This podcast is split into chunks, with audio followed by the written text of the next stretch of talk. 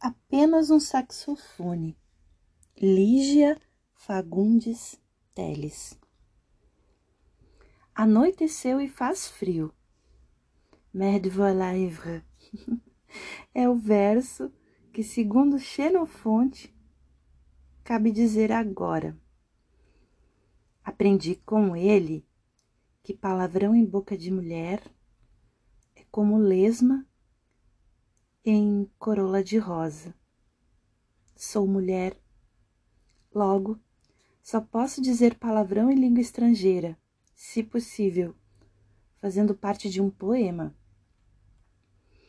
Então, as pessoas em redor poderão ver como sou autêntica e ao mesmo tempo erudita. Uma puta erudita, tão erudita que se quisesse podia dizer as piores bandalheiras em grego antigo. O Xenofonte sabe grego antigo. E a lesma ficaria irreconhecível, como convém a uma lesma numa corola de quarenta e quatro anos e cinco meses, meu Jesus. Foi rápido, não? Rápido. Mais seis anos e terei meio século. Tenho pensado muito nisso e sinto o próprio frio secular que vem do assoalho e se infiltra no tapete. Meu tapete é persa. Todos meus tapetes são persas. Mas não sei o que fazem esses bastardos que não impedem que o frio se instale na sala. Fazia menos frio no nosso quarto, com as paredes forradas de estopa e o tapetinho de juta no chão. Ele mesmo forrou as paredes e pregou retratos de antepassados e gravuras da Virgem de Frangélico. Tinha paixão por Frangélico. Onde agora? Onde? Podia mandar acender a lareira mas despedi o copeiro, a arrumadeira, o cozinheiro, despedi, um por um. Me deu um desespero e mandei a corja toda embora, rua, rua. Fiquei só. Há a lenha em algum lugar da casa. Mas não é só riscar o fósforo e tocar na lenha como se vê no cinema. O japonês ficava horas aí mexendo, soprando, até o fogo acender. Eu mal tenho forças de acender o cigarro. Estou aqui sentada faz não sei quanto tempo, desliguei o telefone, me enrolei na manta, trouxe a garrafa de uísque e estou aqui, bebendo bem devagarinho para não ficar de porre. Hoje não. Hoje quero ficar lúcida, vendo uma coisa, vendo outra. E tem coisa abessa para ver, tanto por dentro como por fora. Ainda mais por fora. Uma porrada de coisas que comprei no mundo inteiro, coisas que nem sabia que tinha e que só vejo agora. Justo agora que está escuro. É que fomos escurecendo juntas, a sala e eu. Uma sala de uma burrice atroz, afetada, pretensiosa e, sobretudo, rica. Exorbitando de riqueza, abri um saco de ouro para o decorador se esbaldar nele. E se esbaldou mesmo o veado. Chamava-se René e chegava logo cedinho com suas telas, veludos, musselinas, brocados. Trouxe hoje para o sofá um pano que veio do Afeganistão, completamente divino. Divino. Nem, nem o pano era do Afeganistão, nem ele era tão veado assim. Tudo mistificação, cálculo. Surpreendi-o certa vez, sozinho, fumando perto da janela. A expressão fatigada e triste de um ator que já está farto de representar. Assustou-se quando me viu. Foi como se o tivesse apanhado em flagrante roubando um talher de prata. Então, retomou o gênero borbulhante e saiu rebolando todo para me mostrar o oratório um oratório falsamente antigo, tudo feito há três dias, mas com furinhos na madeira imitando caruncho de três séculos. Este anjo só pode ser do aleijadinho. Veja as bochechas e os olhos de cantos caídos, nadinha estrábicos. Eu concordava no mesmo tom histérico, embora soubesse perfeitamente que Aleijadinho teria que ter mais dez braços para conseguir fazer tanto anjo assim.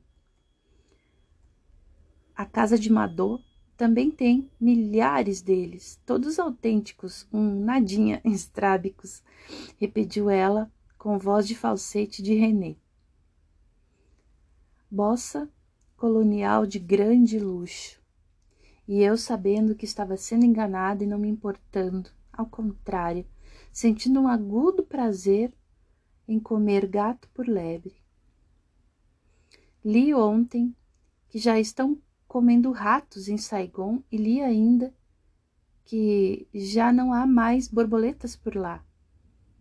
Nunca mais haverá a menor borboleta. Desatei então a chorar, feito louca, como sei se por causa das borboletas ou dos ratos. Acho que nunca bebi tanto como ultimamente. E quando bebo, fico assim, sentimental, choro à toa. Você precisa se cuidar, René disse à noite em que ficamos de fogo.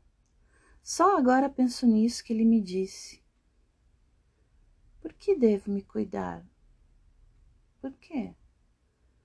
Contratei-o para fazer em seguida a decoração da casa de campo. Tenho os móveis ideais para sua casa, ele avisou, e eu comprei os móveis ideais, comprei tudo. Compraria até a peruca de Maria Antonieta com todos os seus labirintos feitos pelas traças e mais a poeira pela qual não me cobraria nada. Simples contribuição do tempo, é claro. É claro. E agora? Às vezes eu fechava os olhos e os sons eram como voz humana me chamando, me envolvendo. Louisiana, Louisiana. Que sons eram aqueles? Como podiam parecer voz de gente e serem ao mesmo tempo tão mais poderosos, tão mais puros? E despretensiosos como ondas se renovando no mar, aparentemente iguais, só aparentemente. Este é o meu instrumento, disse ele, deslizando a mão pelo saxofone. Com a outra mão em concha, cobriu meu peito. E esta é a minha música. Onde, onde? Olha o meu retrato em cima da lareira. Na lareira tem que ficar seu retrato, determinou René. Num tom autoritário, às vezes ele era autoritário. Apresentou-me seu namorado pintor pelo menos me fazia crer que era seu namorado, porque agora eu já não sei mais nada. E o efebo de caracóis na testa me pintou, toda de branco, uma dama das camélias voltando do campo, vestido comprido, pescoço comprido, tudo assim esgalgado e iluminado, como se eu tivesse o próprio anjo tocheiro da escada aceso dentro de mim. Tudo já escureceu na sala, menos o vestido do retrato. Lá está ele, diáfano, como a mortalha de um ectoplasma parando suavíssimo no ar. Um ectoplasma muito mais jovem do que eu, sem dúvida, o puxa-saco do pintor era suficientemente esperto para imaginar como eu devia ser aos vinte anos. Você no retrato parece um pouco diferente, concedeu ele. Mas o caso é que não estou pintando só o seu rosto, acrescentou muito sutil. Queria dizer com isso que estava pintando a minha alma. Concordei na hora, fiquei até comovida quando me vi de cabeleira elétrica e olhos vidrados.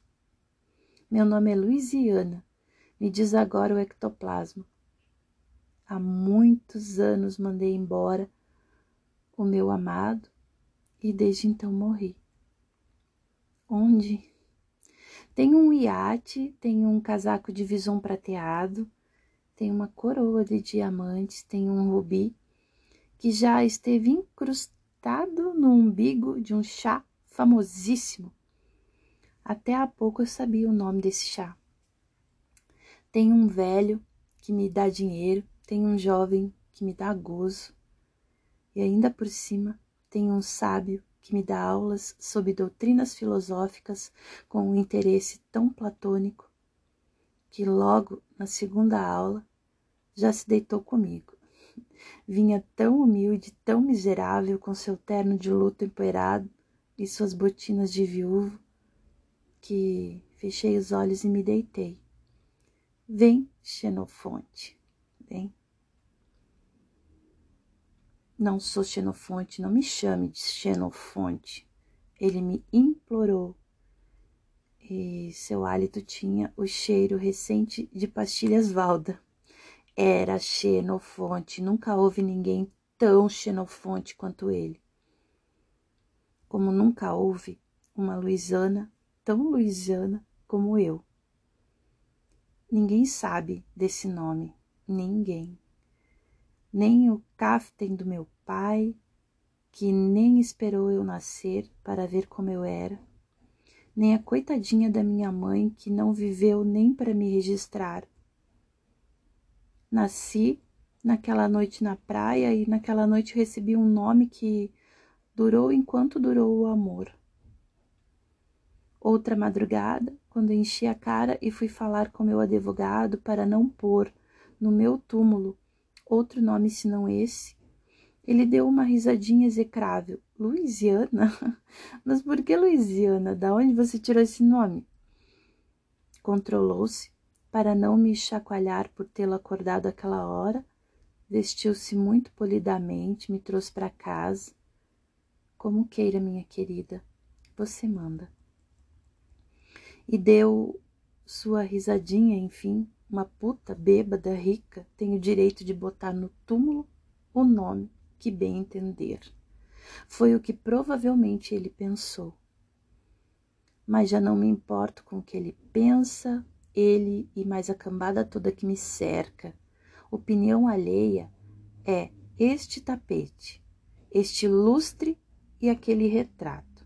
Opinião alheia é esta casa com seus santos varados por mil cargas. Mas antes eu me importava. Ai, como? Por causa dessa opinião, hoje tenho um piano de cauda, tenho um gato siamês com uma argola na orelha e tenho chácara com piscina e papel higiênico com florinhas douradas que o velho trouxe dos Estados Unidos, junto com um estojo de plástico que toca uma musiquinha é, enquanto a gente vai desenrolando papel. oh, my last rose of summer. Quando me deu os rolos, deu também os potes de caviar. É preciso tomar pílula, disse rindo, com uma grossura habitual. É um grosso. Se não cuspisse dólar, eu já teria mandado ele para aquela parte com seus tacos de golfe e suas cuecas perfumadas com lavanda. Tenho sapato com fivela de diamante e um aquário com uma floresta de coral no fundo. Quando o velho me deu a pérola, achou originalíssimo escondê-la no fundo do aquário e me mandar procurar. Está ficando quente, mais quente. Não, agora esfriou. E eu me fazia de menininha e ria quando minha vontade mesmo era dizer-lhe que enfiasse a pérola no rabo e me deixasse em paz, me deixasse em paz. Ele, o jovem ardente, com todos os seus ardores xenofonte, com seu hálito de hortelã, enxotar todos, como fiz com a criadagem, todos uns sacanas que mijam no meu leite e se torcem de rir quando fico para cair de bêbada. Onde, meu Deus, onde agora? Tenho também um diamante, do tamanho de um ovo de pomba, Trocaria o diamante, o sapato de fivelo, o iate. Trocaria tudo. Anéis e dedos para poder ouvir um pouco que fosse a música do saxofone. Nem era preciso vê-lo. Juro que nem pediria tanto. Eu me contentaria em saber que ele está vivo, vivo em algum lugar tocando seu saxofone. Quero deixar bem claro que a única coisa que existe para mim é a juventude. Tudo mais é besteira, lantejoulas, vidrilho. Posso fazer duas mil plásticas e não resolve. No fundo é a mesma bosta, só existe a juventude. Ele era a minha juventude. Só que naquele tempo eu não sabia. Na hora a gente nunca sabe, nem mesmo pode ver. Fica tudo natural como o dia, que sucede à noite, como o sol, a lua. Eu era jovem e não pensava nisso, como não pensava em respirar. Alguém por acaso fica atento ao ato de respirar? Fica, sim, mas quando a respiração se esculhamba. Então, dá aquela tristeza. Puxa, eu respirava tão bem. Ele era a minha juventude, ele e seu saxofone que luzia como ouro. Seus sapatos eram sujos, a camisa despencada, cabeleira um ninho, mas o saxofone estava sempre meticulosamente limpo. Tinha também mania com os dentes que eram de uma brancura que nunca vi igual. Quando ele ria, eu parava de rir para ficar olhando. Trazia a escova de dentes no bolso, mais a fralda para limpar o saxofone achou num táxi uma caixinha com uma dúzia de fraldas Johnson e desde então passou a usá-las para todos os fins. Era lenço, era toalha de rosto, guardanapo, toalha de mesa e o pano de limpar o saxofone. Foi também a bandeira de paz que usou na nossa briga mais séria, quando quis que tivéssemos um filho tinha paixão por tanta coisa. A primeira vez que nos amamos foi na praia. O céu palpitava de estrelas e fazia calor. Então fomos rolando e rindo até as primeiras ondas que ferviam na areia e ali ficamos nus e abraçados na água morna como de uma bacia. Preocupou-se quando lhe disse que não fora sequer batizada colheu a água com as mãos e despejou na minha cabeça. Eu te batizo, Luisiana. Em nome do Padre, do Filho e do Espírito Santo. Amém. Pensei que ele estivesse brincando, mas eu nunca o vi tão grave. Agora você se chama Luisiana, me disse beijando a minha face. Perguntei-lhe se acreditava em Deus. Tenho paixão por Deus e sussurrou, deitando-se de costas, com as mãos entrelaçadas debaixo da minha nuca, o olhar para o céu. O que me deixa perplexo é um céu assim como este. Quando nos levantamos, correu até a duna onde estavam as nossas roupas, tirou a fralda que cobria o saxofone e trouxe-a delicadamente na ponta dos dedos para me enxugar com ela. Aí pegou o saxofone, sentou-se encaracolado e nu, como um fauno menino, e começou a improvisar bem baixinho, formando com o fervilhar das ondas uma melodia terna e cálida. Os sons cresciam tremidos como bolha de sabão. Olha essa que grande! Olha esta agora que redonda! Estourou. Se você ama, você é capaz de ficar assim, nu, naquela duna e tocar tocar mais alto que puder até que vinha a polícia. Eu perguntei. Ele me olhou sem pestanejar e foi correndo em direção à duna. E eu corri atrás e gritava e ria. Porque ele já tinha começado a tocar a plenos pulmões. Minha companheira do curso de dança casou-se com o baterista de um conjunto que tocava numa boate. Houve festa, foi lá que eu conheci.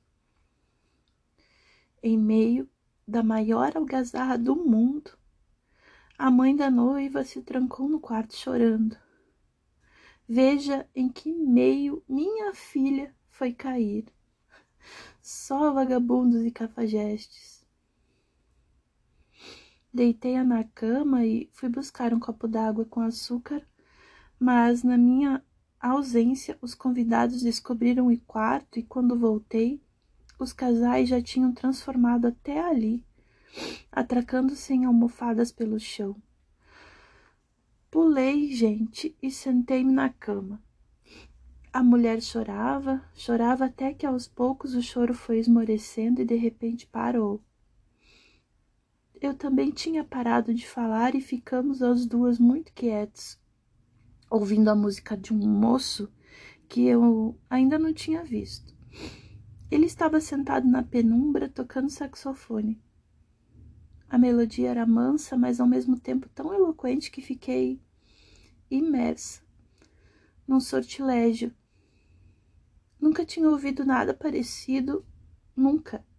Ninguém tinha tocado um instrumento assim. Tudo o que tinha querido dizer à mulher e não conseguira, ele dizia agora com o saxofone. Que ela não chorasse mais, tudo estava bem, tudo estava certo quando existia amor. Tinha Deus. Ela não acreditava em Deus? Perguntava o saxofone. E tinha a infância, aqueles sons brilhantes falavam agora da infância. Olha ali, a infância.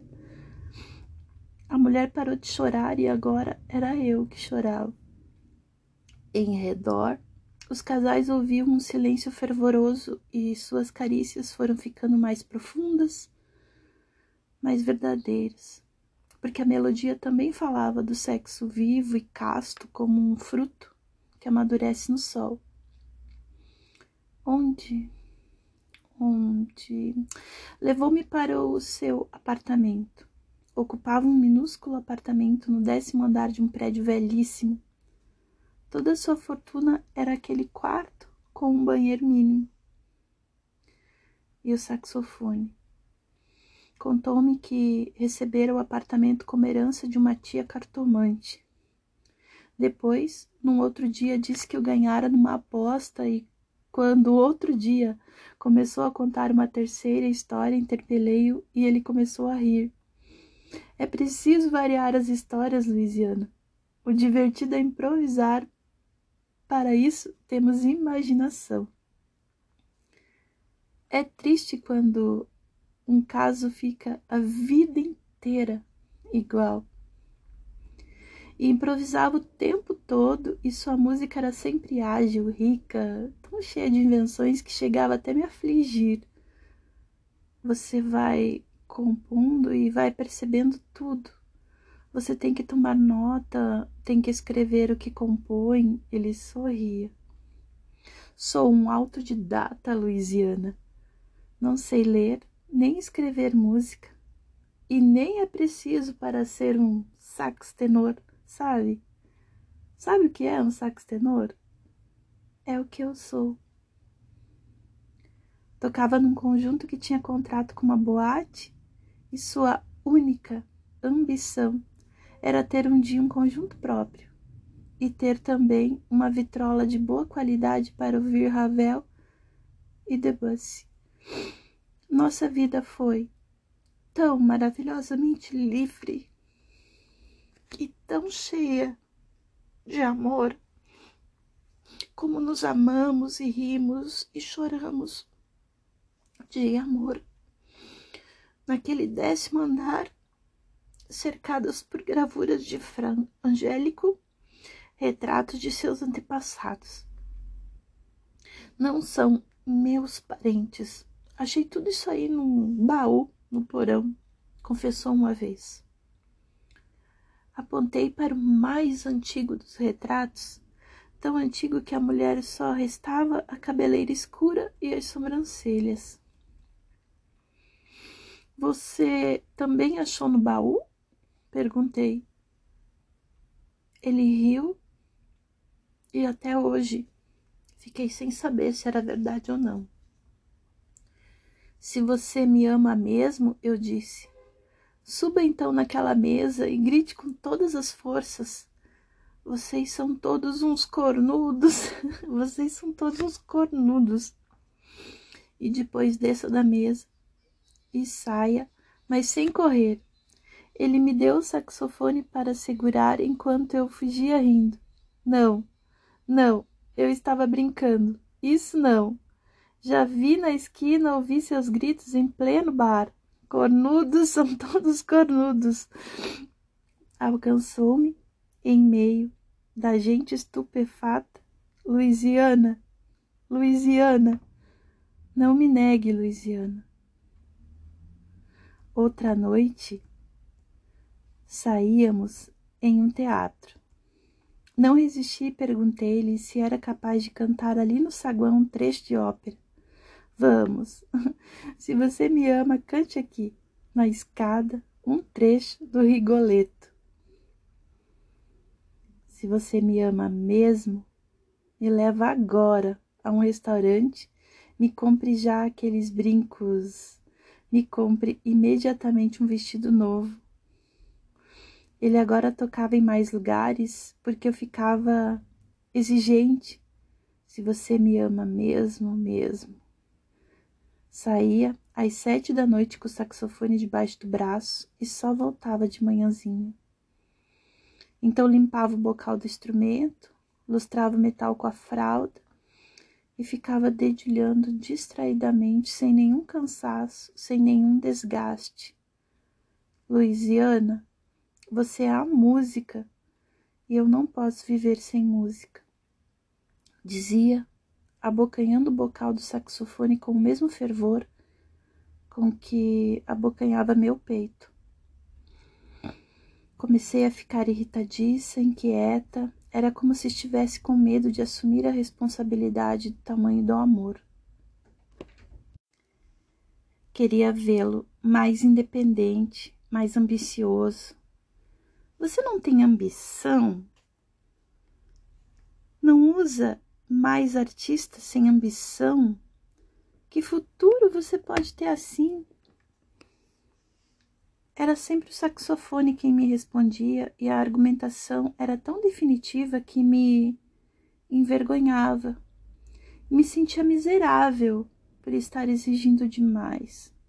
Contudo, exigia. Pensei em abandoná-lo, mas eu não tive forças, não tive. Preferi que nosso amor apodrecesse, que ficasse tão insuportável que quando ele fosse embora saísse cheio de nojo, sem olhar para trás. Onde agora? onde eu tenho uma casa de campo, tenho um diamante do tamanho do ovo de uma pomba. Eu pintava os olhos diante do espelho, tinha um compromisso, vivia cheia de compromissos, ia a uma boate com um banqueiro. Enrodilhado na cama, ele tocava em surdina. Meus olhos foram ficando cheios de lágrimas. Enxuguei-os na fralda do saxofone e fiquei olhando para minha boca, que achei particularmente fina. Se você me ama mesmo, eu disse. Se você me ama mesmo, não saia. Se mate imediatamente.